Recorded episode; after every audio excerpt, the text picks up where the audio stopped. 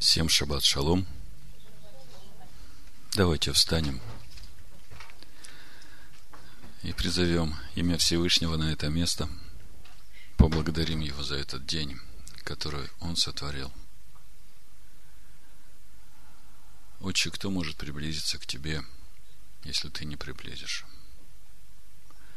И мы благодарим Тебя за Сына Твоего, в котором и через которого – мы можем приближаться к Тебе во всякое время, как дети Твои. Мы еще не до конца осознаем величие и могущество Твоего в нас. И мы благодарны Тебе за то, что Ты снисходишь к немощам нашим и терпеливо учишь нас и ведешь нас тем путем, которым нам должно идти, ибо только Ты знаешь тот путь, по которому каждому из нас нужно идти – и ты знаешь все то, через что каждому из нас нужно проходить, чтобы научиться жить тобою, всяким словом, исходящим от тебя. Чтобы научиться понимать, что не благодаря нашим усилиям мы познаем Тебя и приближаемся к Тебе и проходим через все искушения и испытания, но благодаря Тебе, потому что Ты даешь силу, каждому из нас приобретать это богатство. Это богатство славного наследия Твоего для святых Твоих. Потому что нет никого и ничего ни на небе вверху, ни на земле внизу, кроме Тебя, единого Бога, сотворившего небо и землю, и все, что наполняет их, и животворящего все собой. Мы благодарим Тебя за заповеди Твои, за живое Слово Твое – которому Ты повелел воссиять в сердцах наших. Пусть этот свет возрастает в нас до полного дня, и да будут освещены все темные места в душах наших, да выйдет всякая тьма на свет, и всякая тьма достанет светом и силой нашей. Спасибо Тебе, Отец, за все, за то, что мы можем сейчас стоять перед Тобой здесь за то, что у нас есть Слово Твое, и за дар Духа, за лук нашего вечного наследия, которым Ты учишь нас, как Отец учит Сына, разумляешь и наставляешь. И сегодня Ты приготовил для нас, для каждого, то слово, которое Ты хочешь ему сказать. И мы просим Тебя, открой уши наши, духовные, и открой глаза наши духовные, чтобы могли видеть и слышать, что Ты хочешь сегодня нам сказать, чтобы мы могли правильно расставить приоритеты в своей жизни, чтобы мы могли отделить первостепенное и самое главное от всего, что второстепенное, чтобы мы перестали бояться, чтобы мы перестали заботиться о том, что будет завтра, но заботились сегодня о том, чтобы Царство Божие возрастало в нас – чтобы нам хранить это Царствие Твое у нас. Чтобы мы могли отделить драгоценное из всего ничтожного, что окружает нас, Господи. Чтобы то весомое, что дает вес нашим душам, чтобы мы избрали это и жаждали этого. Мы благословляем Тебя всем сердцем, всей душой, всем разумом, всей крепостью – мы благодарим Тебя за эту любовь, которую Ты вкладываешь в нас. За любовь и за страх перед Тобой. Благодарим Тебя, что Ты открываешь нам истинную любовь. И да не будем мы никому ничего должны, кроме любви. Шема Машеха Ишуа. Отче наш, сущий на небесах – да святится имя Твое. Да придет Царствие Твое. Да будет воля Твоя и на земле, как на небе. Хлеб наш насущный подавай нам на сей день. И прости нам грехи наши, как и мы прощаем должникам нашим. И не введи нас в искушение, но избавь нас от лукавого ибо Твое есть царство, и сила, и слава во веки веков. Шма Исраэля. Адонай Элагейну. Адонай Эхат. Благословенно. Славное имя Царства Его. Во веки веков. И возлюби Господа Бога своего всем сердцем своим, всей душою своей, всем разумом своим, всей крепостью своей. И возлюби ближнего своего, как самого себя. Амин.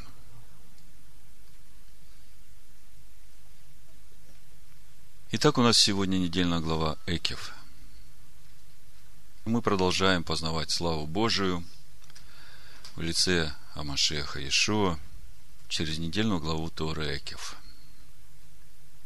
Прочитаю начало главы, несколько стихов, чтобы положить основание нашему разговору, и потом скажу название проповеди.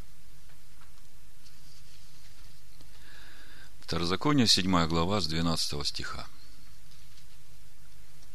Если вы будете слушать законы сие и хранить, и исполнять их, то Господь Бог твой будет хранить завет и милость к тебе, как Он клялся отцам твоим, и возлюбит тебя, и благословит тебя, и размножит тебя, и благословит плод чрева твоего, и плод земли твоей, и хлеб твой, и вино твое, и елей твой, и рождаемое от крупного скота твоего и от стада овец твоих на той земле, которую он клялся отцам твоим дать тебе.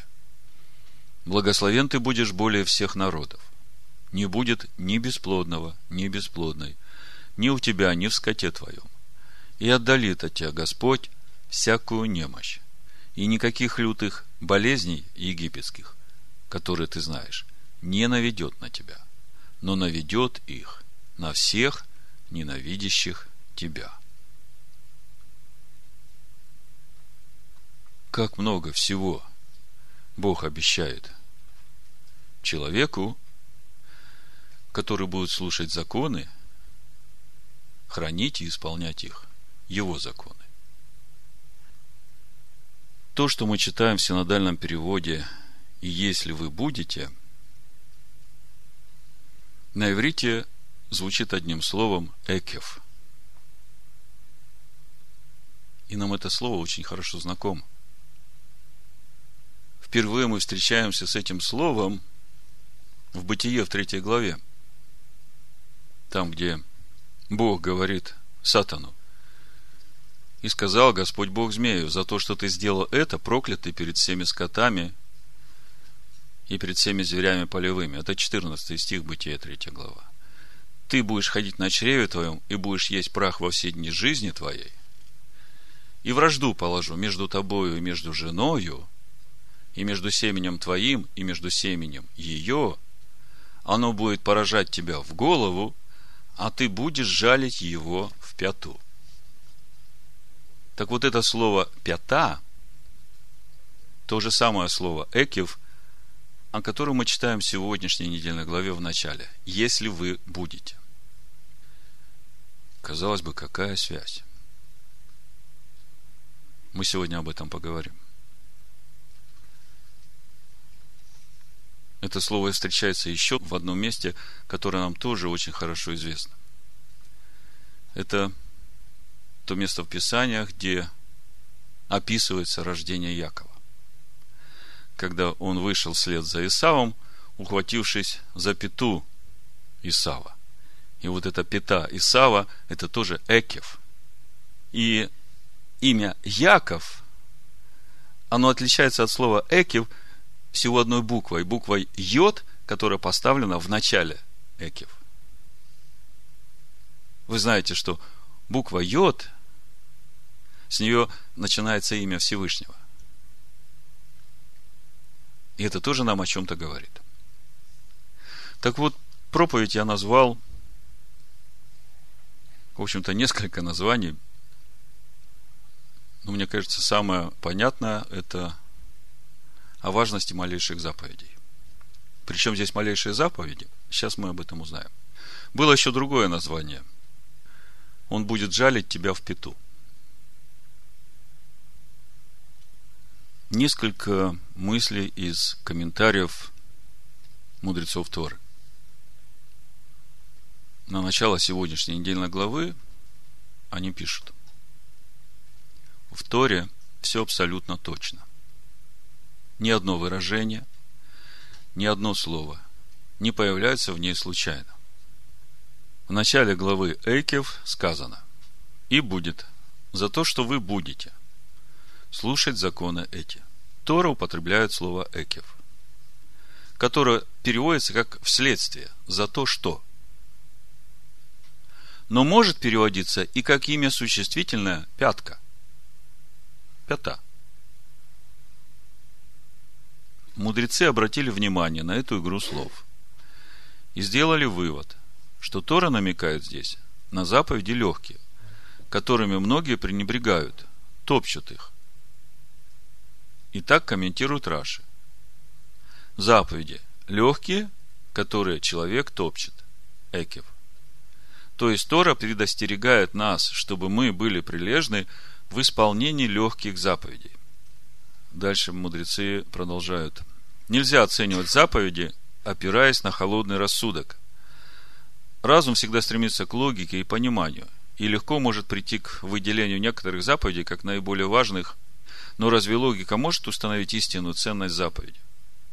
Мы ведь выполняем заповеди, потому что так повелел нам Творец.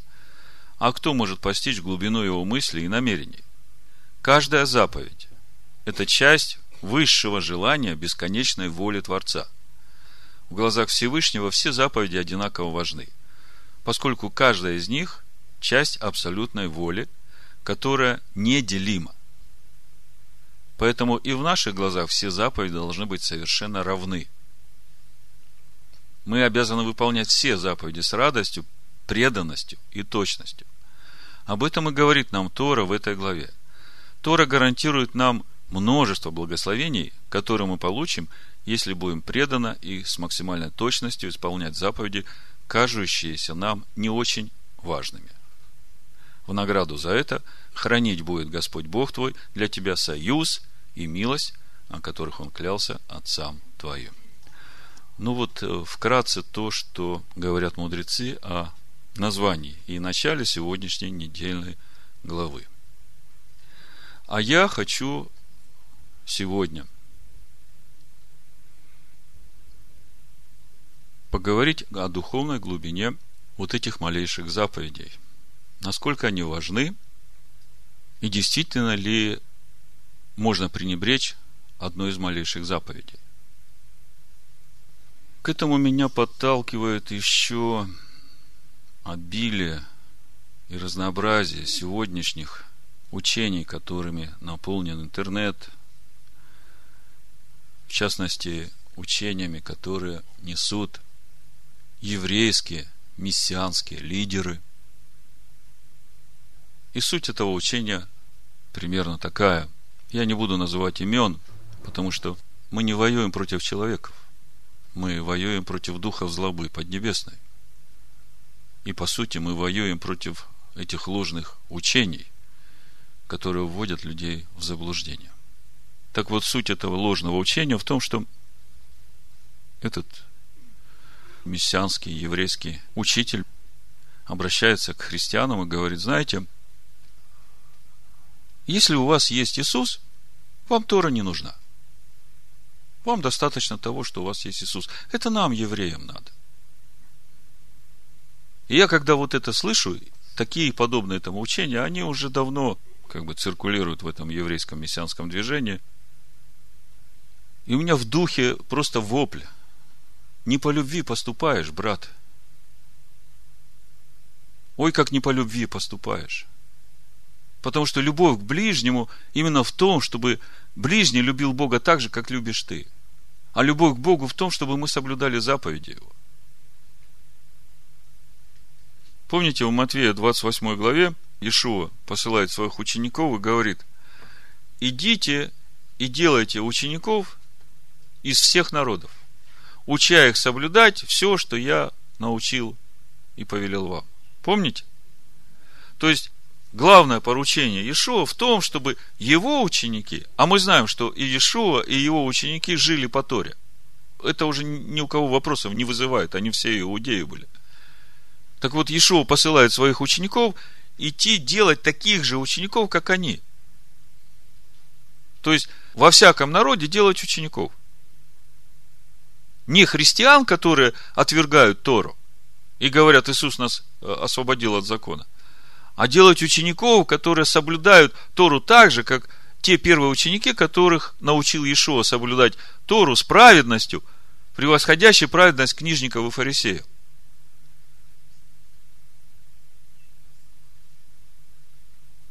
Вот чтобы убедить сегодняшних христиан, что им действительно нужна Тора, что им действительно нужно познавать эти малейшие заповеди, чтобы возрасти в Царство Божие, в исполнение наибольших заповедей, я вам просто такой аргумент приведу.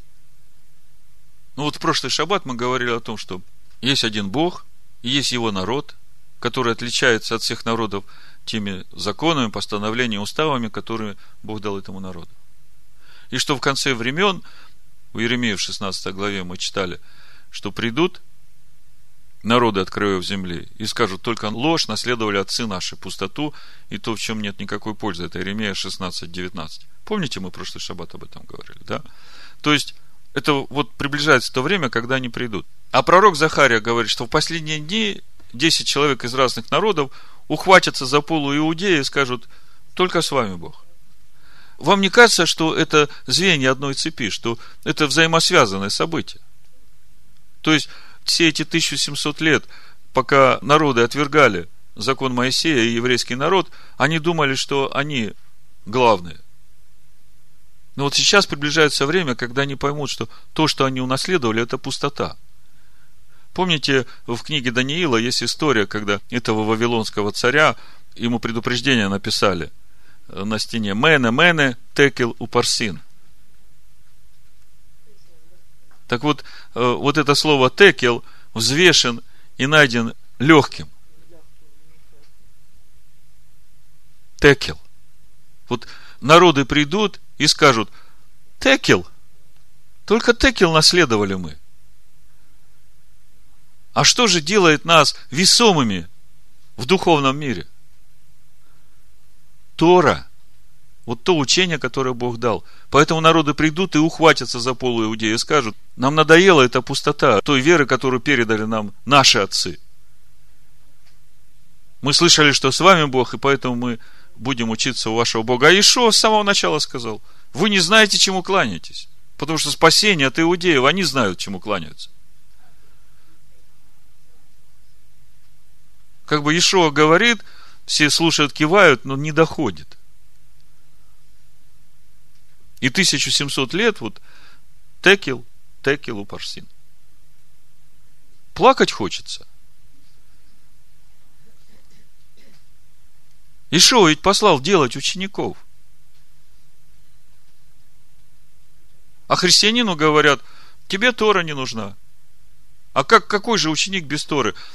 Он же не может стать учеником истинного Машеха.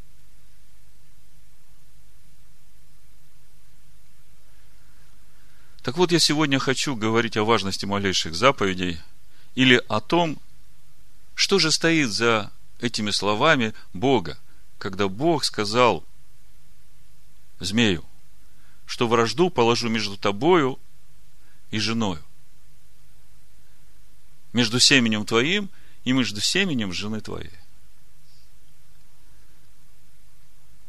Семя жены будет поражать тебя в голову, а ты будешь жалить их в пету. Что тут будет происходить? Вот если бы не сегодняшняя недельная глава, я бы по сей день продолжал думать, что речь идет о том, что я возьму палку и этой палкой буду бить э, змею по голове. А эта змея будет э, стараться укусить меня в пятку, ну, которая в моих башмаках там. Но Тора ведь говорит о духовных вещах, о духовных процессах. И что же тогда стоит за этой враждой? В чем суть поражения в голову? И в чем, главное, в чем суть вот этого жаления в пету? И когда я сегодня читаю комментарий мудрецов, что Экев, это есть те малейшие заповеди, те наименьшие заповеди в Торе, которыми человеку порой свойственно пренебрегать, типа того, что, ну, это совсем маленькая заповедь, ничего, что я ее не исполню. То есть, суть вот этой вражды дьявола по отношению к семени жены, вот этого жаления в пету, в том, чтобы убедить семя жены не исполнять маленькие заповеди. Начни с неисполнения маленьких заповедей. А знаете, чем кончается? Тем, что ты уже не сможешь исполнить и большие, и наибольшие заповеди. Потому что, чтобы исполнить большие заповеди, нужно исполнить малейшие заповеди, потому что большие заповеди состоят именно из исполнения малейших заповедей. И если ты даже одну малейшую заповедь не исполняешь, то ты уже выпадаешь из этого процесса исполнения наибольших заповедей. Вы понимаете, насколько это важно? А начинается так незаметненько, но не исполни эту маленькую заповедь. А что значит не исполнить малейшую заповедь? Ведь в каждой заповеди, как я сейчас читал вот из комментариев мудрецов, это же э, воля Всевышнего. Это же часть его замысла, э, большого замысла по тому плану, который он делает, сотворить человека по образу и подобию своему. И в этом замысле нет ни одной несущественной детали. Нет ни одной несущественной заповеди. Еще раз возвращаюсь к Бытие в третью главу, 14-15 стих. Значит, 15 стих прочитаю еще раз.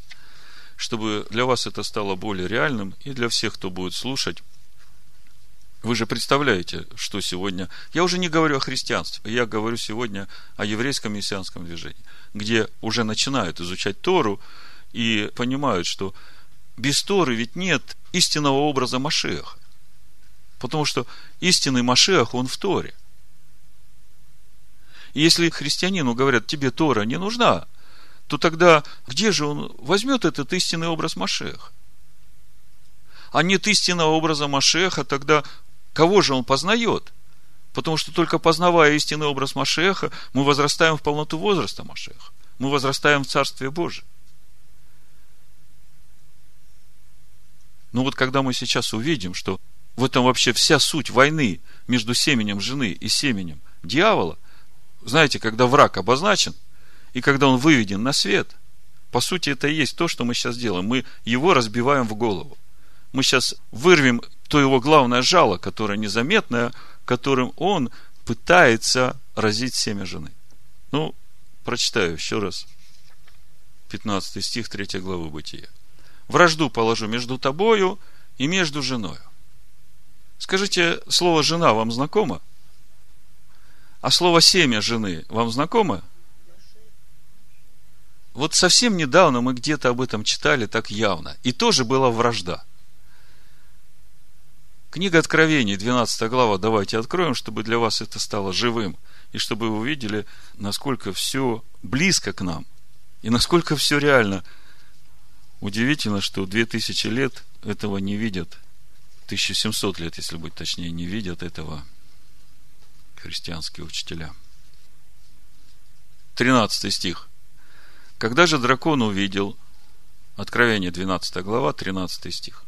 Когда же дракон увидел, что не низвержен на землю, начал преследовать кого? Жену. А что мы читаем э, в Бытие? Между кем и кем вражда? Между женою и змеем, сатаном, да? Да? И вот мы здесь то же самое видим. Сатан низвержен на землю, и он начал, значит, преследовать жену. Ну, знаем, что Бог укрыл жену, и дальше в 17 стихе. И рассверепел дракон на жену и пошел, чтобы вступить в брань с прочими от семени ее. От семени кого? Жены.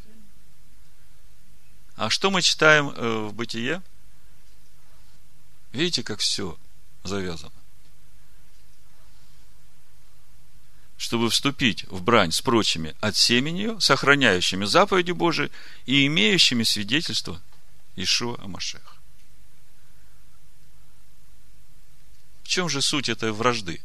вражду положу между тобою и между женою, и между семенем твоим, и между семенем ее, и мы уже начинаем видеть. А кто есть семя этого змея? Если семя жены – это э, соблюдающие заповеди Божии, то семя змея – это те, которые призывающие не соблюдать эти заповеди. И заметьте, что дальше написано, значит, семя жены будет поражать тебя в голову, то есть семя жены будет поражать не людей, а будет поражать эти учения ложные, разоблачая эти э, замыслы духов злобы поднебесной, да? А змей будет жалить в пету вот этих соблюдающих заповеди Божии имеющих веру в Ишуа Машех. С какой целью жалить? В чем суть этого ужаливания? Давайте 1 Коринфянам 15 главу откроем. Что такое экев? Пята. А еще?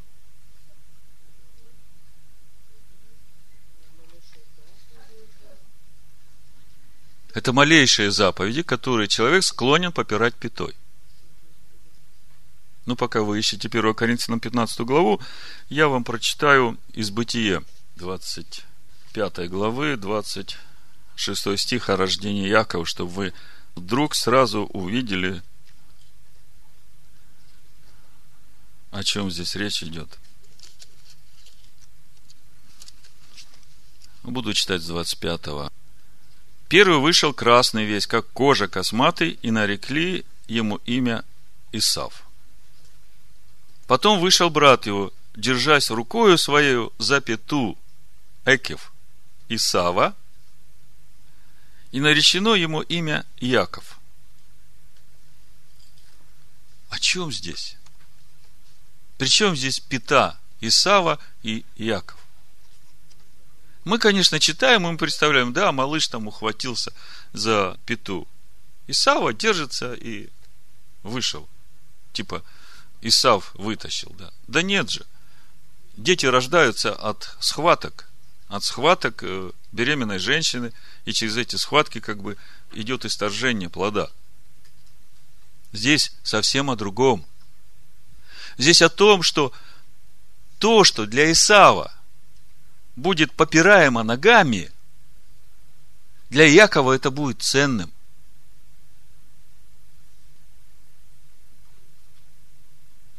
И потому он получил в своем имени эту букву Йод.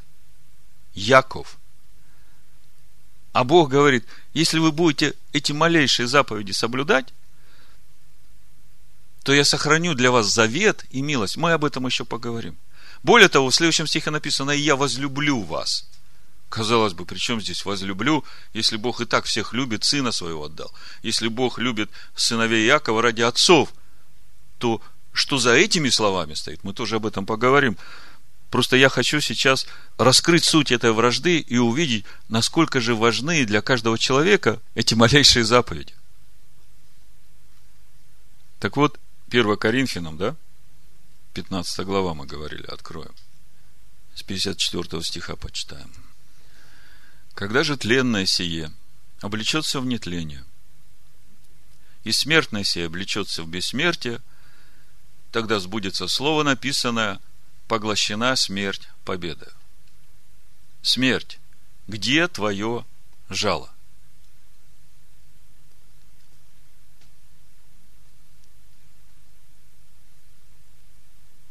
Смерть, где твое жало? А дальше написано, 56 стих, жало же смерти – грех. А что такое грех? Несоблюдение заповеди. Скажите, а несоблюдение малейшей заповеди – это грех? По сути, ведь нет вариантов. Или соблюдение заповеди, или все остальное – это грех. Нет так по умолчанию, и это хорошо, да?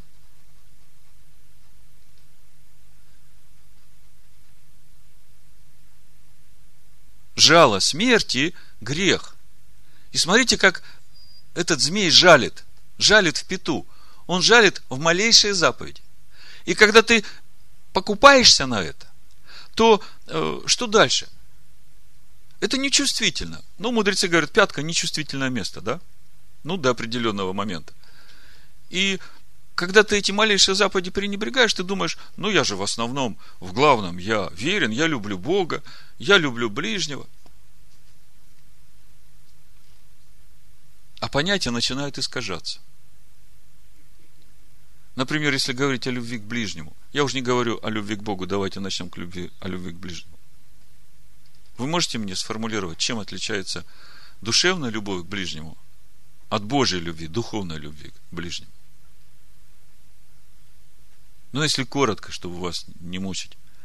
Душевная любовь, она любит так, чтобы ближнему твоему хорошо жилось в этом мире. Она видит душевными глазами.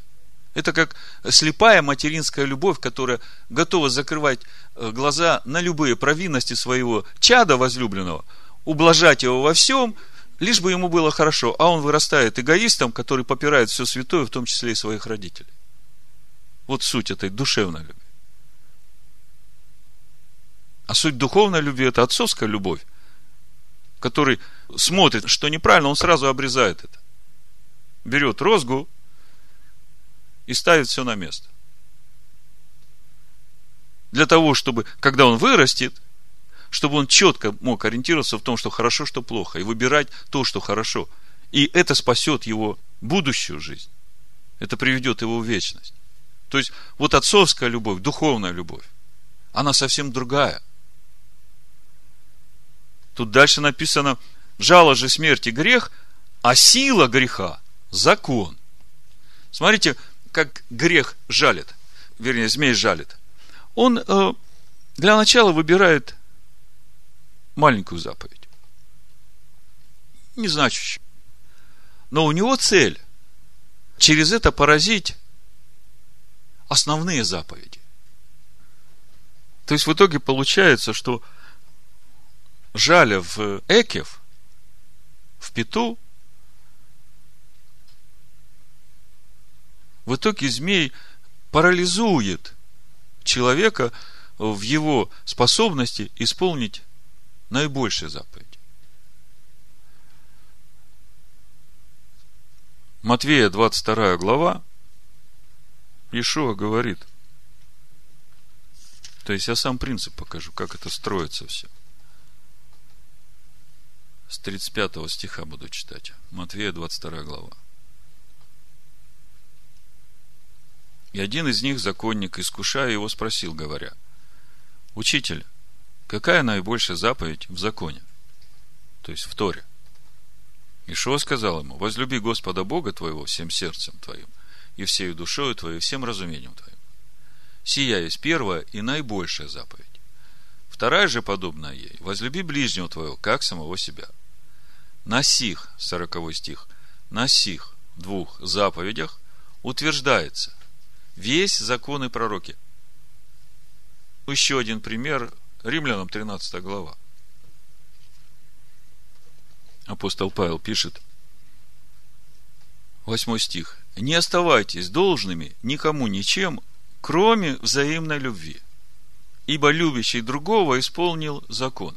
И раньше, когда мы читали эту заповедь, не имея откровения об истинной Божьей любви, о том, о чем я сейчас говорил, мы думали, ну да, братья, сестры приходят в общину, мне надо их обнимать, любить, этой душевной любовью, любить, заботиться там, чтобы у него все было хорошо. А Ишуа говорит, если тебя соблазняет глаз, вырви его. Это как, по любви или по ненависти? Да, такая непонятная любовь, когда что тебя соблазняет, это надо отсечь или вырвать. А Ишуа говорит, я люблю тебя, и я люблю тебя и хочу, чтобы ты попал туда, где и я. И поэтому, если это тебя соблазняет, ты вырви или отсеки. Потому что лучше тебе здесь, в этом мире, потерять то, что тебя соблазняет, но прийти ко мне туда. Вот суть этой любви – которая совсем не вписывается в эту душевную любовь. И мы читаем здесь об этой любви. Не оставайся никому должным ничем, кроме любви. Что это значит? Это значит, что ты должен заботиться о своем ближнем так, чтобы и он пришел туда, куда ты хочешь попасть. И тогда ты уже смотришь на своего ближнего другими глазами. Ты уже сюсюкаться с ним не будешь. А ты ему в любви скажешь, знаешь, я же тебя люблю, я хочу, чтобы ты так же сидел со мной, как здесь, вот, чтобы ты и там со мной сидел, чтобы мы вместе славили Бога. А вот это вот то, что ты делаешь, это тебя туда не приведет, это тебя ведет в совсем другую сторону. Вот она любовь, которую ты должен всем, кто вокруг тебя. И дальше Павел пишет, любящий другого исполнил закон. То есть вот она, люби Бога, люби ближнего, как самого себя, да. Дальше он пишет, ибо заповеди не прелюбодействуй, не убивай, не кради, не лжесвидетельствуй, не пожелай чужого. И все другие заключаются в всем слове, люби ближнего твоего, как самого себя. Ну, обычный простой комментарий. Ага, вот э, если ты не прелюбодействуешь, э, если ты не убиваешь, если ты не крадешь у своего ближнего, то ты через это являешь ему свою любовь. Вам не кажется, что это как-то неубедительным является объяснением того, что здесь Павел пишет? Павел здесь говорит не о том, что ты будешь прелюбодействовать с женой своего ближнего и воровать у него. Если ты этого не будешь делать, то значит ты этим уже ему свою любовь показываешь. Не об этом здесь Павел говорит. Павел говорит, что вот, чтобы вот это было в тебе, и ты люби ближнего своего так, чтобы это было и в нем. Вот в этом твоя любовь к ближнему. А разве нет?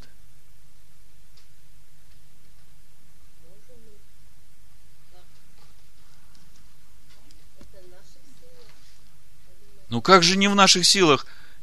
Если ты ходишь в истине и в любви Божией, то ты будешь видеть человека-то э, глазами Бога.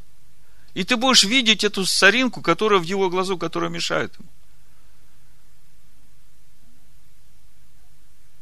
И если ты его любишь так же, как любишь себя, того, который идет на небеса, то ты будешь заботиться о том, чтобы и он шел этой же дорогой, чтобы он пришел туда же, куда и ты.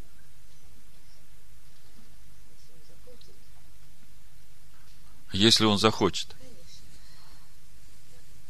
А для чего твои посты, а для чего твои молитвы, а для чего твоя духовная власть в этом мире, которая имеет силу наступать на всякую вражью плоть?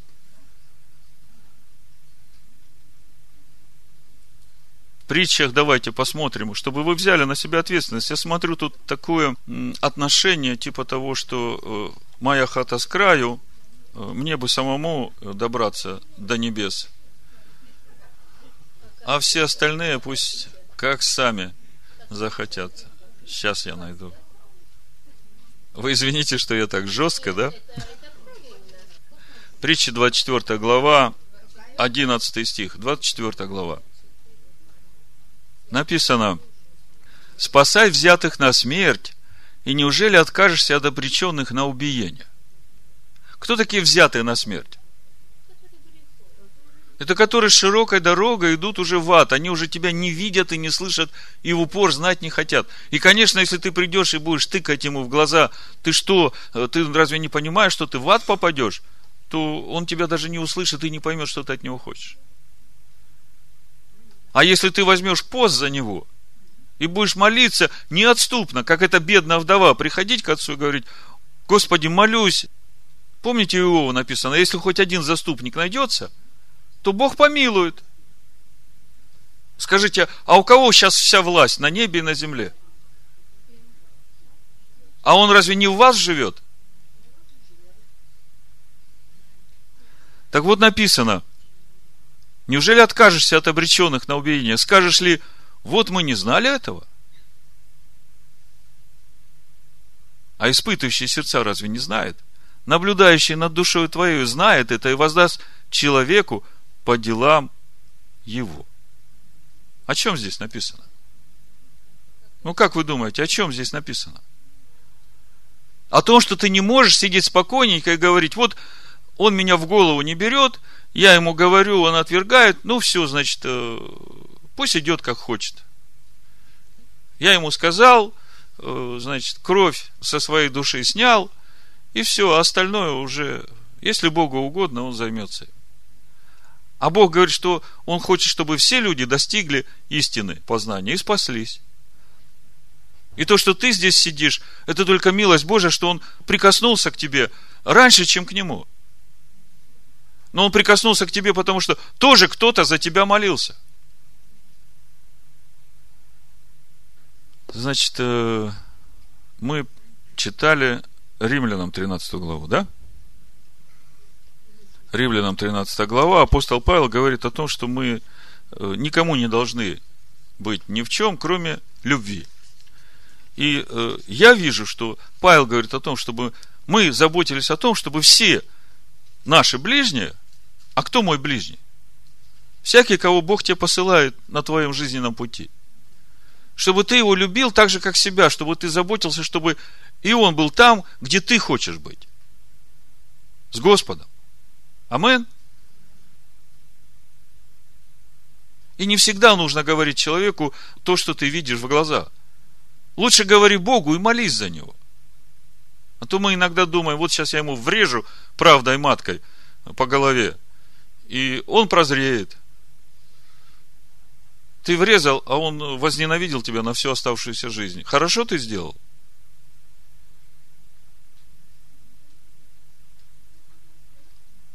Так вот, Павел пишет, ибо заповеди не прелюбодействуй, не убивай, не кради, не лжесвидетельствуй, не пожелай чужого, и все другие заключаются в всем слове, люби ближнего твоего, как самого себя. То есть, я сейчас хочу вас подвести к тому, что, как Ишуа говорит, на сих двух заповедях утверждается весь закон, вся Тора. А здесь Павел говорит, что вот эти все заповеди, они приводят к любви. Как это? Значит, э, если я исполню заповедь любви к Богу и любви к ближнему, то я, значит, исполню все остальные заповеди, или же все-таки я исполняю все, что Бог сказал в своем законе. И это приводит меня к исполнению этих наибольших заповедей. Вот об этом Иешуа и говорит в Нагорной проповеди в пятой главе Евангелия от Матфея. Давайте почитаем. С 17 стиха. Не думайте, что я пришел нарушить закон или пророков. Не нарушить пришел я, но исполнить. Помню, было время, когда я ходил в христианскую церковь, и мне объясняли. Вот видишь, здесь Иисус говорит, вы слышали, что сказано древним, не убивай. А я говорю вам. И вот это «а я говорю вам» мне объясняли так. Видите, как он говорит – он все, что сказано древним, отменяет. А сейчас говорит что-то новое. Разве он здесь отменяет заповедь «не убей»? Безусловно, не отменяет. Он раскрывает духовную глубину этой заповеди. Он говорит, что даже если ты плохо подумаешь о своем ближнем, то ты уже его убиваешь. Или заповедь не прелюбодействуй. А еще говорит, а я говорю, и что вот этим «а я говорю», он отменяет заповедь не прелюбодействуй? Или же он раскрывает духовную глубину этой заповеди? Ну, так он и говорит, вы не думайте, что я пришел отменить Тору и пророков. Я пришел исполнить, причем научить вас исполнять так, чтобы эта праведность угодно была Богу, чтобы это было не механическое исполнение. И вот эта глубина исполнения Торы, к которой ведет нас Ишуа, истинный Ишуа Машех. Так вот он здесь говорит, смотрите. Ибо истинно говорю вам, доколе не придет небо и земля, ни одна йота, и ни одна черта не придет из закона, пока не исполнится все. Итак, кто нарушит одну из заповедей сих малейших, и научит так людей, тот малейшим наречется в Царстве Небесном. Вот сегодня э, христианские комментаторы говорят, берут этот стих и говорят – вот смотрите, видите же, можно нарушать малейшие заповеди, все равно в Царстве Божьем будешь. Подумаешь, там э, свининки покушал. Подумаешь, там в Пысах квасное покушал. Подумаешь, там Рождество Христово вместе с э, язычниками встретил. Ну, малейшие заповеди нарушил. Но ничего, я же все равно люблю Бога, я славлю Его, я десятины Ему приношу. Что там еще? Какие Он себе заслуги может написать?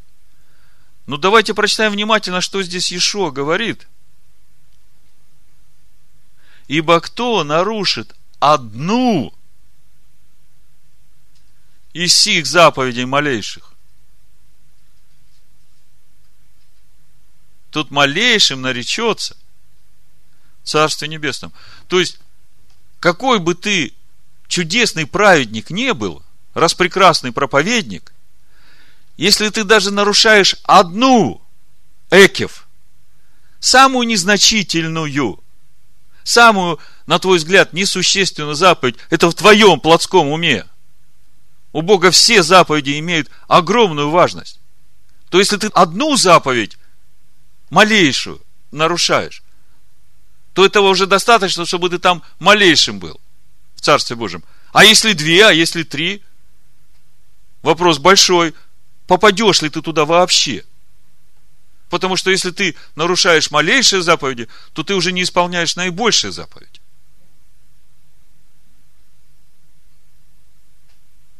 И вот когда я слышу этих э, еврейских мессианских учителей, которые говорят, что христианину Тора не нужна, это евреям надо, то я говорю, брат, не по любви поступаешь. Это вот именно так жалит этот древний змей. Все, уже ужалил. Люди пишут письма с недоумением, как бы и вы учите Торе, и они учат Торе. Но они говорят, что христианину Тора не нужна. Так кому же верить? Там же такие уважаемые люди. Значит, э, с тем, что такое Экев, более-менее понятно. Бог говорит, если вы будете Экев хранить, исполнять и слушать то, что для многих будет казаться совершенно незначительным,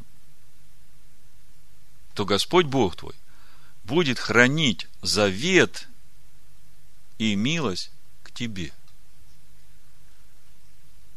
Как вы понимаете, Господь Бог твой будет хранить завет. Какой завет? Что значит Бог будет хранить завет?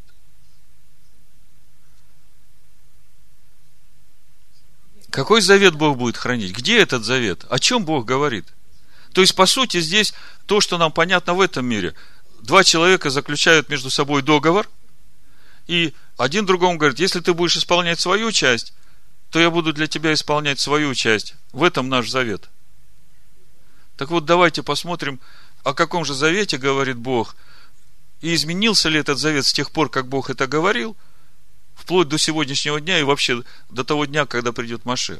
Я хочу вам показать, насколько важно хранить и исполнять малейшие заповеди, потому что именно через это Бог будет хранить свой завет к тебе. И милость. Что значит хранить милость, тоже мы сейчас, это все как бы в пакете идет благословений. И все малейшие заповеди. Вы представляете, насколько важно сегодня каждому человеку увидеть важность этих малейших заповедей. Это же главная цель этого змея, ведь черным по белому написано, Бог говорит, у вас вражда будет. И змей будет жалить тебя в пету. Вот если бы кто-нибудь 1700 лет назад сказал на этом Никейском соборе, ребята, что же вы делаете? Как вам пришло такое в голову лишить уверовавших из язычников этих малейших заповедей? этого учения, которое дал Бог, этого завета, который Бог заключил со своим народом. Вы же делаете точно то, чего хочет этот змей. И в итоге привело к тому, что люди вообще остались вне завета. Вот давайте я вам несколько мест Писания покажу, чтобы вы увидели, да и все, кто будет слушать, чтобы они услышали, что завет, который Бог заключил со своим народом – содержание этого завета, которое Бог обещает хранить каждому, кто будет соблюдать малейшие заповеди. Что он как был, так и есть, так и будет неизменным содержание этого завета. Форма поменяется, когда он будет записан уже на сердцах, а не в Торе. Но содержание самого завета, которое Бог будет хранить для тебя, оно ведь не изменилось. Я вам просто несколько мест покажу, чтобы сильно не перегружать вас. Давайте откроем 24 главу книги Исход.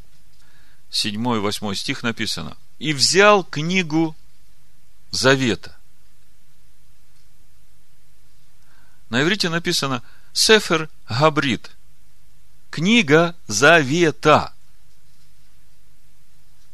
И прочитал вслух народу, и сказали они, все, что сказал Господь, сделаем и будем послушны. И взял Моисей крови и окрепил народ, говоря, вот кровь завета, который Господь заключил с вами, о всех словах сих. Скажите мне, где же здесь э, суть завета, соль завета? В чем она?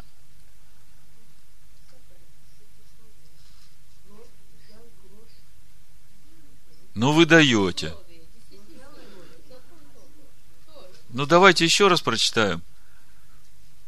Вот кровь завета, который Господь заключил с вами о всех словах сих.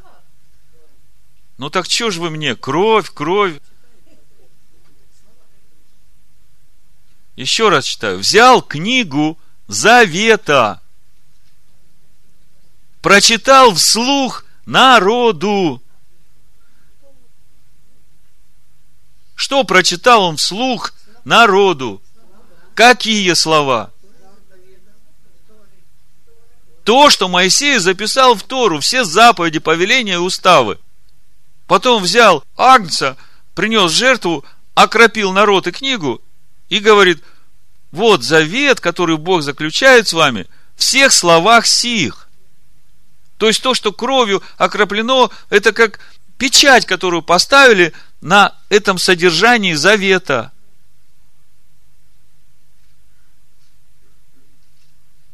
То есть первый момент, что я хочу вам вложить, чтобы вы понимали, что Тора – это книга завета. Если у тебя вопрос, какой завет будет Бог хранить по отношению к тебе, то ответ простой. Если ты будешь хранить то, что написано в Торе – то Бог будет хранить тоже по отношению к тебе то, что написано в Торе. Идем дальше. Где-нибудь в Торе, в пророках, в Новом Завете написано, что Бог отменил этот завет. То есть мы сейчас пришли к заключению, что завет, он в словах, которые записаны в Торе. Не в той крови, которую покропили, а в словах. Так вот вы мне скажите, где-нибудь в Торе, в пророках или в Новом Завете написано, что Бог отменяет этот завет? Нигде не найдем. Давайте прочитаем у пророка Еремии внимательно, вот в контексте этого вопроса, что там написано. 31 глава пророк Еремии с 31 стиха. Написано. Вот наступают дни, говорит Господь, когда я заключу с домом Израиля с домом Иуды новый завет – не такой завет, как я заключил с отцами их в тот день, когда взял их за руку, чтобы вывести их из земли египетской. Тот завет мой они нарушили, хотя я оставался в союзе с ними, говорит Господь. Но вот завет, который я заключу с Домом Израилем после тех дней, говорит Господь. Вот до сюда дочитает какой-нибудь христианин и скажет, как же, вот же написано, что Бог тот завет отменил, а теперь э, заключает новый завет. Но на самом деле читаем, что же, что же за завет Бог заключает. Вложу закон мой во внутренность их, и на сердцах их напишу его, и буду им Богом, и они будут моим народом. Какой закон он вложит? Тот же самый закон, который был записан в Торе, в книге Завета. То есть, суть Нового Завета в том, что в Первом Завете Бог записал это в Торе, в книге, все содержание Завета. То есть носителем была Тора, носителем была книга Завета. Теперь же, по Новому Завету, этот же самый закон Бог запишет в сердце человека. Человек станет носителем этого закона – И чтобы э, ни у кого не было сомнений, что так оно и будет, и что вот этот завет, который Бог заключил там, на горе с народом, записав его в Тору, что он будет иметь свое значение и важность, и он не отменен до конца времен, во второзаконии в 30 главе об этом мы можем прочитать. Мы сейчас говорили о том, что в конце э, времен, значит, перед приходом Машеха народы придут и ухватятся за полу Иудея. И скажут, что отцы наши наследовали пустоту и ложь. А вот ваши заповеди и законы, которые Бог вам дал, это весомо. Это то, что делает наши души весомыми в глазах Бога. Поэтому мы будем учиться у вас. Так вот, об этом же конце времен и об этом же законе, содержание этого завета, мы читаем во Второзаконии в 30 главе. Но я прочитаю с первого стиха, чтобы э, контекст был. Моисей говорит, Второзаконие, 30 глава, с первого стиха. Когда придут на тебя все слова сии, благословения и проклятия, которые изложил я тебе, и примешь их к сердцу своему среди всех народов, в которых рассеет тебя Господь Бог твой, и ты обратишься к Господу Богу твоему и послушаешь гласа Его, как я заповедую тебе сегодня. Слушайте внимательно. Речь идет о всей судьбе сыновей Якова, о всей истории еврейского народа. Моисей говорит, вот я тебе сейчас заповедую, сегодня заповедую, все заповеди, повеления и уставы. И на тебя придут и благословения, ты получишь все, что здесь написано. Но потом, когда вы войдете в землю обетованную, сердца ваши ожиреют, вы станете тяжелыми. И вы начнете поклоняться другим богам, и Бог рассеет вас. И среди всех народов, когда вы будете рассеяны, обратишься, если ты Господу Богу твоему, и послушаешь гласа Его, как я заповедую тебе сегодня, то есть придет время, когда все сыновья Якова снова обратятся к Торе, ко всему тому, что Моисей заповедал три с половиной тысячи лет назад своему народу. Вернее, все, что Бог заповедал своему народу три с половиной тысячи лет назад через Моисея. Значит, и обратишься к Господу Богу твоему, и послушаешь гласа Его, как я заповедую тебе сегодня. Вот это сегодня подчеркните. Ты и сыны твои от всего сердца твоего и от всей души твоей. То есть, вот та книга Завета. Сефер, Габрид. Суть самого Завета, всех словах, которые записаны в этой книге. Завет, который Бог обязует сохранить каждому, кто будет хранить этот завет. Так вот, если ты обратишься и послушаешь, тогда Господь Бог твой возвратит пленных твоих и умилосердится над тобою, и опять соберет тебя от всех народов, между которыми рассеет тебя Господь Бог твой. Хотя бы ты был рассеян до края неба, и оттуда соберет тебя Господь Бог твой, и оттуда возьмет тебя. И приведет тебя Господь Бог твой в землю, которой владели отцы твои, и получишь ее во владение, и облагодетельствует тебя, и размножит тебя более отцов твоих. И обрежет Господь Бог твой сердце твое, и сердце потомства твоего, чтобы ты любил Господа Бога твоего от всего сердца твоего, от всей души твоей, дабы жить тебе. Тогда Господь Бог твой все проклятия сии обратит на врагов твоих и ненавидящих тебя, которые гнали тебя. Смотрите, вот этот седьмой стих, мне кажется, его нужно очень внимательно перечитать в сегодняшней римской церкви. Потому что истинного глубокого раскаяния перед еврейским народом еще не было. Потому что за раскаянием следуют дела. И это является свидетельством раскаяния. Сотворите плод достойный покаяния.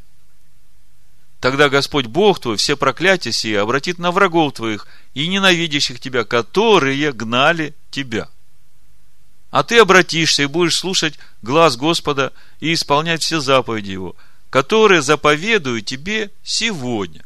Смотрите, три с половиной тысячи лет назад Моисей говорит еврейскому народу, который собирается входить в обетованную землю, все, что случится с ними. И говорит о последних днях, о тех, которые вот приближаются. Когда сыны Якова среди всех народов снова обратятся к Господу. И начнут исполнять все эти заповеди, которые Моисей заповедал им три с половиной тысячи лет назад. Моисей говорит – заповеди Его, которые заповедую тебе сегодня.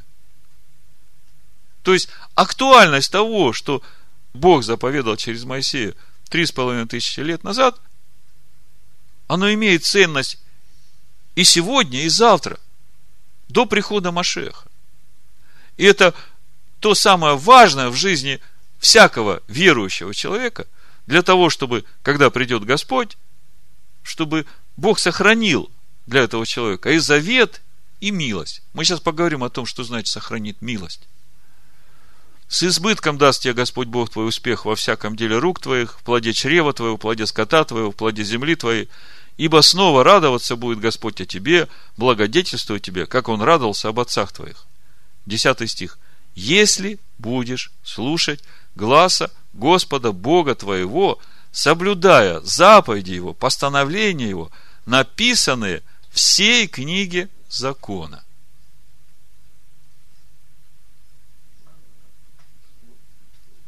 Моисей говорит об истории еврейского народа в будущее до прихода Машеха. И говорит, что в конце, перед приходом Машеха, ты обратишься к Господу, будешь слушать голос Его, исполнять все заповеди, которые я тебе заповедую сегодня. Речь идет о Торе, речь идет о этой книге Завета. Если обратишься к Господу Богу твоему всем сердцем твоим и всею душою твоею. Вы знаете, насколько важны эти малейшие заповеди? Насколько важна эта книга Завета для каждого человека? Вот в 118-м псалме с 86 стиха я прочитаю несколько стихов, и вы увидите, насколько это важно каждому человеку.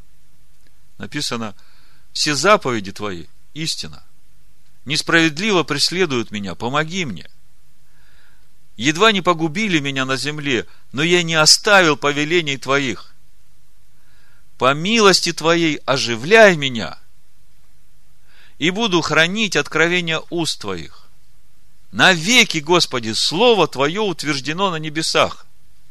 Слышите? Слово, вот то слово, которое Бог записал через Моисея в Торе, оно навеки утверждено на небесах. И Давид говорит, что это то слово, вот это каждая заповедь, это то, что оживляет меня. Понимаете, змей жалит в малейшей заповеди, чтобы убить, Экев будет жалить тебя в пету, в Экев. А Давид говорит, что эти заповеди, они оживляют меня. То есть, если хочешь быть живым, ухватись за малейшие заповеди. Если ты этого не делаешь, то знай, смерть поглощает тебя. Навеки, Господи, Слово Твое утверждено на небесах. Истина Твоя в рот и рот. Ты поставил землю, и она стоит. По определениям Твоим все стоит до ныне, ибо все служит Тебе. Нет никого, ни на небе вверху, ни на земле внизу, кроме Него. И Он дает нам силу приобретать богатство. Если ты думаешь, что это ты такой герой, что вот ты тут соблюдаешь заповеди, стараешься жить по Торе – это милость Всевышнего к тебе. Помни, что это Он дает тебе силу приобретать это богатство. То, что сделает весомым тебя в Царстве Божьем. Поэтому каждое утро, с утра до вечера помни, что не твоею силой, что Его силой ты живешь и движешься, и существуешь, и что это великая милость к тебе, что ты расположил сердце, а Он тебе дает силу. И даже когда ты проходишь через испытания, через искушения, Он знает, сколько ты можешь выдержать. И Он не дает тебе понести больше, чем ты можешь понести. И во всем этом Он же дает тебе силу преодолевать все это. 92 стих, Псалом 118.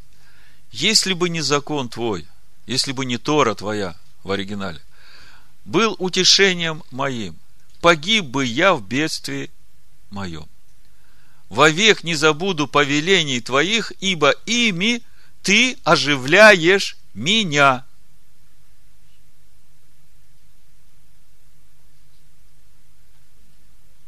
Вот этими малейшими заповедями, которые мы начинаем исполнять всем сердцем, любя Всевышнего, понимая, что нету в Торе малейших заповедей.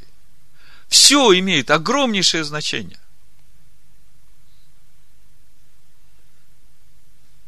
К примеру, тебе нужно в шаббат идти куда-то в гости.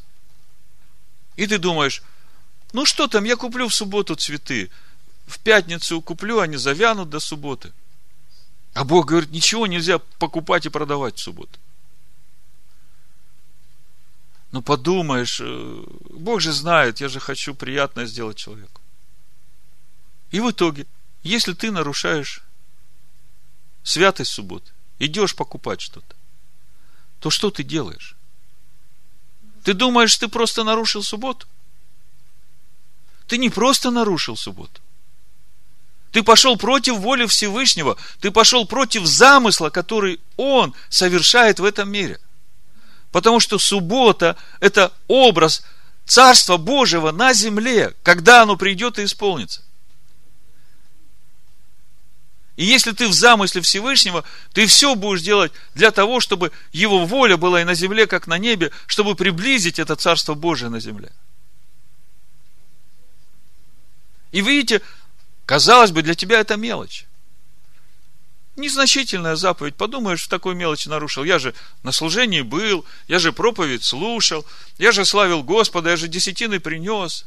Ну, а тут вот такой пустяк. Видите, не пустяк. Потому что, когда мы в малейшем нарушаем, мы начинаем разрушать замысел Всевышнего. Он по-любому сделает то, что он хочет, но ты останешься в этом замысле? Ты будешь у него соработником, или ты будешь ему палки в колеса ставить? Я думаю, колесо Божие не пострадает, а у тебя проблемы будут. Так вот, Бог будет хранить к тебе завет, если ты будешь хранить Его завет. И Он будет хранить к тебе не только завет, но и милость. О чем здесь? Что значит, Бог будет хранить милость к тому, кто будет хранить наименьшие заповеди?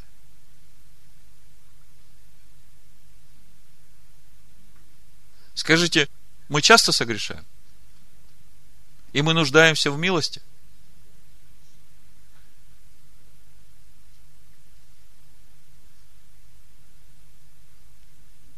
В чем проявляется его милость к нам, когда мы согрешаем? Прощает. Прощает. И мы встаем, и мы чувствуем, что э, мы можем двигаться дальше, он не отверг нас. Милость его обновляется каждое утро. Милость его превыше небес. Кому? К любящим его, соблюдающим заповеди его. В исходе в 33 главе, помните, когда народ сделал золотого тельца, Моисей ходатайствует о помиловании народа. Бог хочет уничтожить народ. И в 18 стихе мы читаем, Моисей сказал, покажи мне славу твою. И сказал Господь, я проведу перед тобой всю славу мою и провозглашу имя Егову пред тобой. И кого помиловать, помилую, кого пожалеть, пожалею. Мы как бы здесь читаем и видим, что Бог решает, кого помиловать, помилуй, кого пожалеть, пожалеть. Да, действительно, Бог решает. Но у него есть критерии, по которым он делает это решение. И, по сути, этими критериями управляет сам человек. Своим отношением к тому, что он сделал, и к Богу. И в 34 главе, когда Бог проходит и провозглашает свое имя, то мы там видим, что Бог прощает всякое беззаконие и грех.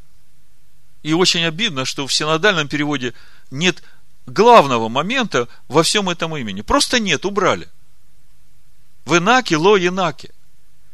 Очищающий раскаявшегося и не очищающий не раскаявшегося. Вот просто взяли и убавили. В самом важном месте в священных писаниях в месте, где Бог раскрывает свое имя, взяли и убавили. Убавили именно там, где можно получить милость. Убавили именно там, где ключ к тому, чтобы получить эту милость. Нету этого в синодальном переводе. Я не знаю, как в латышском. В синодальном написано, и прошел Господь пред лицом его и возгласил – Господь, Господь Бог человеколюбивый и милосердный, долготерпеливый, многомилостивый и истинный, сохраняющий милость в тысячу родов, прощающий вину и преступление и грех. А дальше в иврите написано, в инаке, ло инаке, очищающий раскаявшегося и не очищающий не раскаявшегося. и не оставляющий без наказания, наказывающий вину отцов в детях и детях детей до третьего и четвертого рода. А помните, мы прошлый шаббат говорили, что нельзя убавлять из Слова Всевышнего. Нельзя не добавлять, не убавлять. Так вот, кого помиловать? Помилуй, говорит Господь. А помилуй всякого раскаявшегося.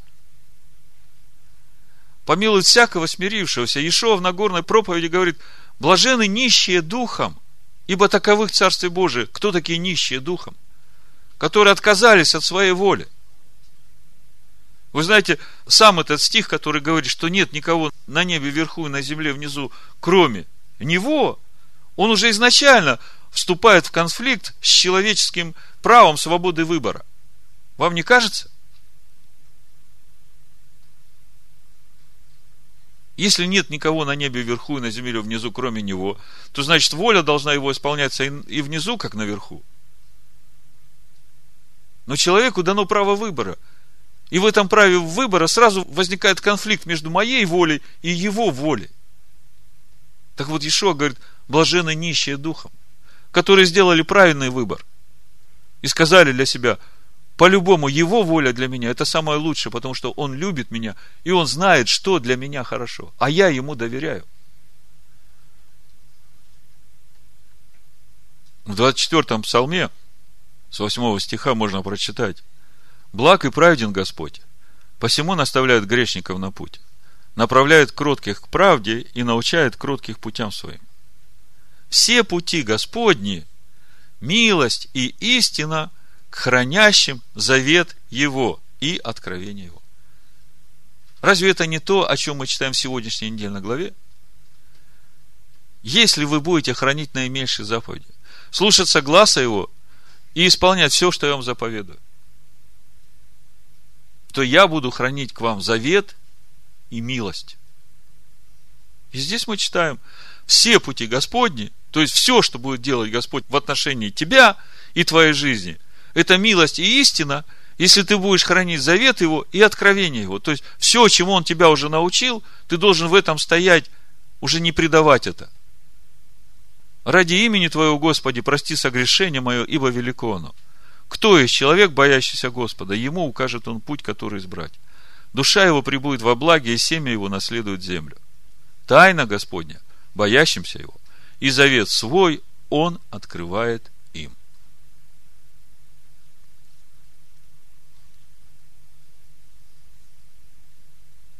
Раньше, когда приходили письма на сайт,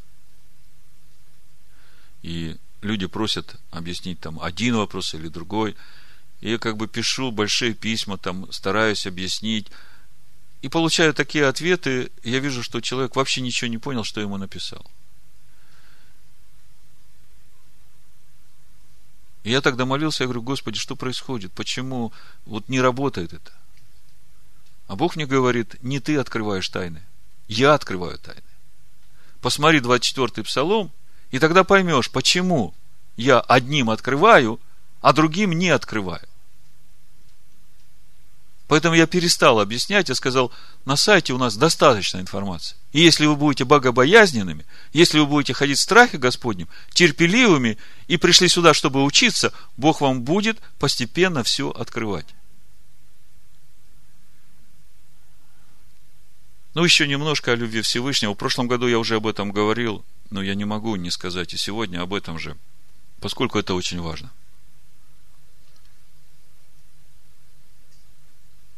Второзаконие, 7 глава, 12-13 стих. Мы уже читали это. Если вы будете, Экев, слушать законы сии и хранить и исполнять их, то Господь Бог твой будет хранить завет и милость к тебе, как Он клялся отцам твоим. То есть мы до сего момента говорили только об одном стихе.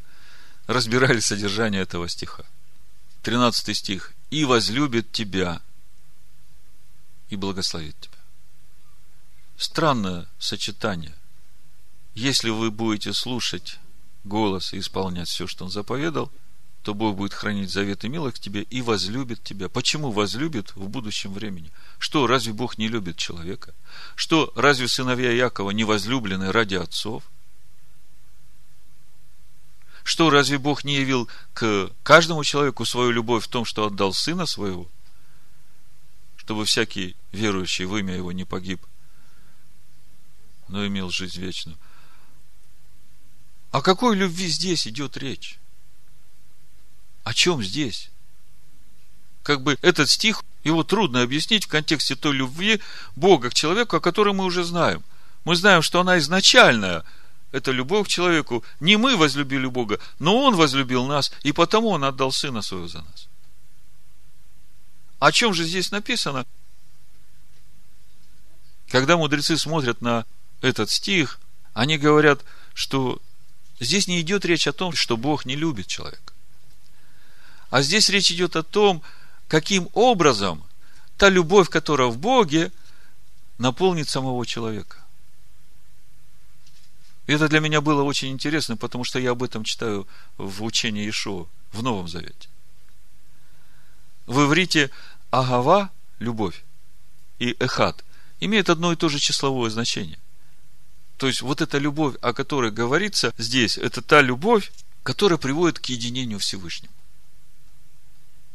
То есть, то, что мы читаем, и возлюбит тебя, если ты будешь вот соблюдать заповеди его и слушать, и возлюбит тебя, то, по сути, речь идет о том, что именно через это ты соединишься со своим Богом. Мудрецы просто сказали, соблюдение заповедей, данных Богом в Торе, приводит к единению с Творцом. А у меня сразу в духе 1 Коринфянам 6 глава, 16-17 стих. То есть мы сейчас говорим о том, почему здесь сказано о любви в будущем времени. Как бы мы знаем, что Бог изначально любит нас. Что Бог первый возлюбил человека и в том явил любовь, что отдал Сына. Как в первом послании Иоанна написано, 1 Иоанна 4 глава, 9 и 10 стих. Любовь Божия к нам открылась в том, что Бог послал в мир единородного Сына Своего, чтобы мы получили жизнь через Него. В том любовь, что не мы возлюбили Бога, но Он возлюбил нас и послал Сына Своего в умилостивление за грехи наши. Значит, почему же возлюбит, если Он уже явил любовь? О чем здесь говорится? Здесь говорится о том, что если ты не будешь попирать своей пятой – малейшей заповеди, но слушать голос его, исполнять все его заповеди, повеления устава, которого он заповедал, то он не только будет хранить к тебе завет и милость, но ты соединишься с ним. Ты станешь одно с ним. Апостол Павел в 6 главе об этом и пишет. 16 стих. Или не знаете, что совокупляющиеся с блудницей становится одно тело с нею? Ибо сказано, два будут одна плоть а соединяющийся с Господом, есть один дух. Кто с кем соединяется? Двое становятся одной плотью. И когда двое становятся одной плотью, у них одна душа. У всякого тела есть душа, да? Когда двое соединяются и становятся одной плотью, у них одна душа. Мудрецы говорят, что вообще Тора вот все события, которые в ней описаны, это одежды, которые одеты на тело. А тело – это заповеди, повеления и уставы. Но это тело, на которое одеты все эти события, в нем ведь есть душа. Суть та жизнь, которым живет это тело, это то слово, сходящее с небес, мы недавно говорили. Слово, которое сходит с небес, оно живет Духом Бога. Ишуа говорит, я хлеб, сошедший с небес и я живу отцом.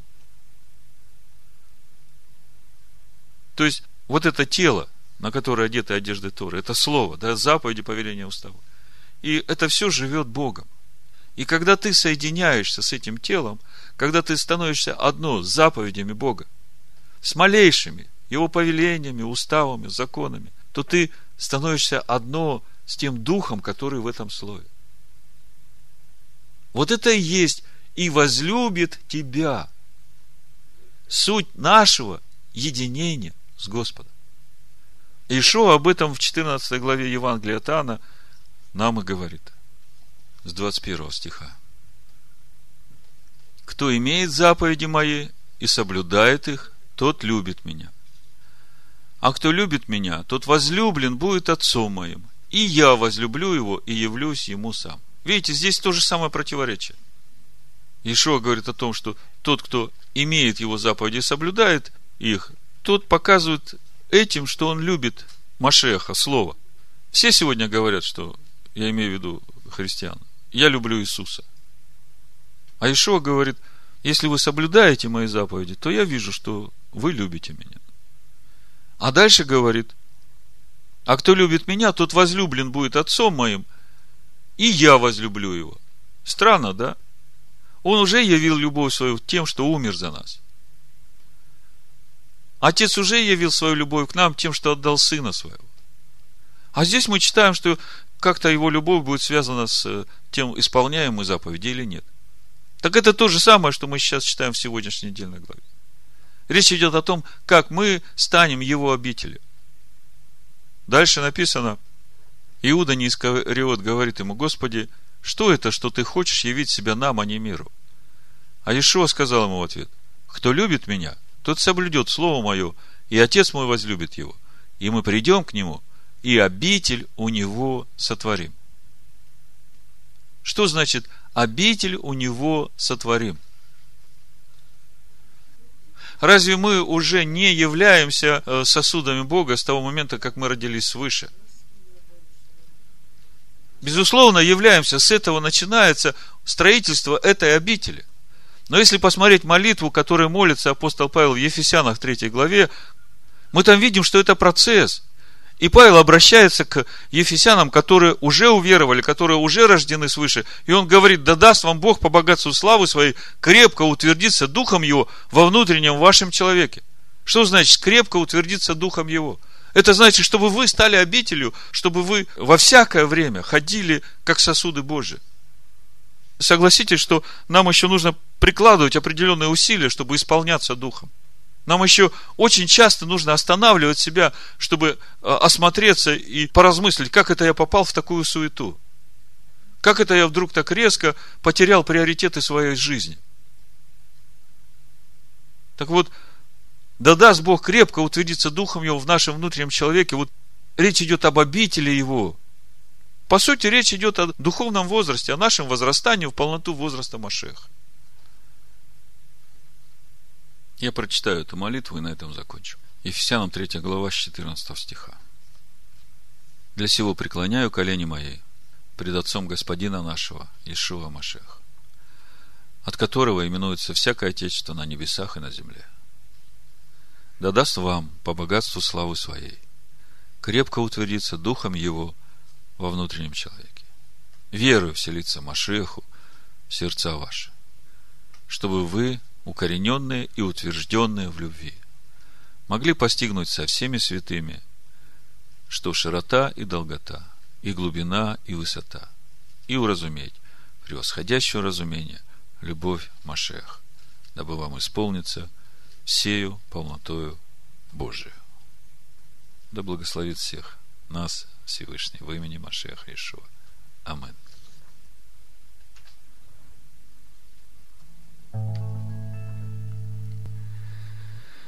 Кто, как ты, Господь, среди богов? Кто, как ты, святой Израилев? Возвеличен святостью, Сияешь славою, Сияешь славою. Кто, как ты, Господь среди богов? Кто, как ты, святой Израилев? Возвеличен святостью, Сияешь славою, Творишь чудеса. Кто, как ты, вознесся высоко, Кто, как ты, врагов пучину вверх. Ты мое спасение, Ты моя твердыня, Твердыня моя и покой. Ты простер свою десницу, Ты ведешь народ сей милостью, Провождаешь силою свое жилище, жилище святыни Твоей. Кто, как Ты, Господь среди богов, Кто, как Ты, Святой Израилев,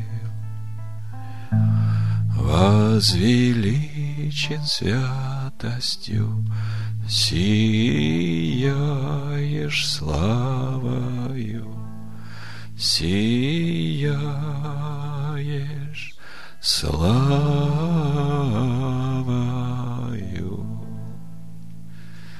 Аллилуйя, слава Тебе.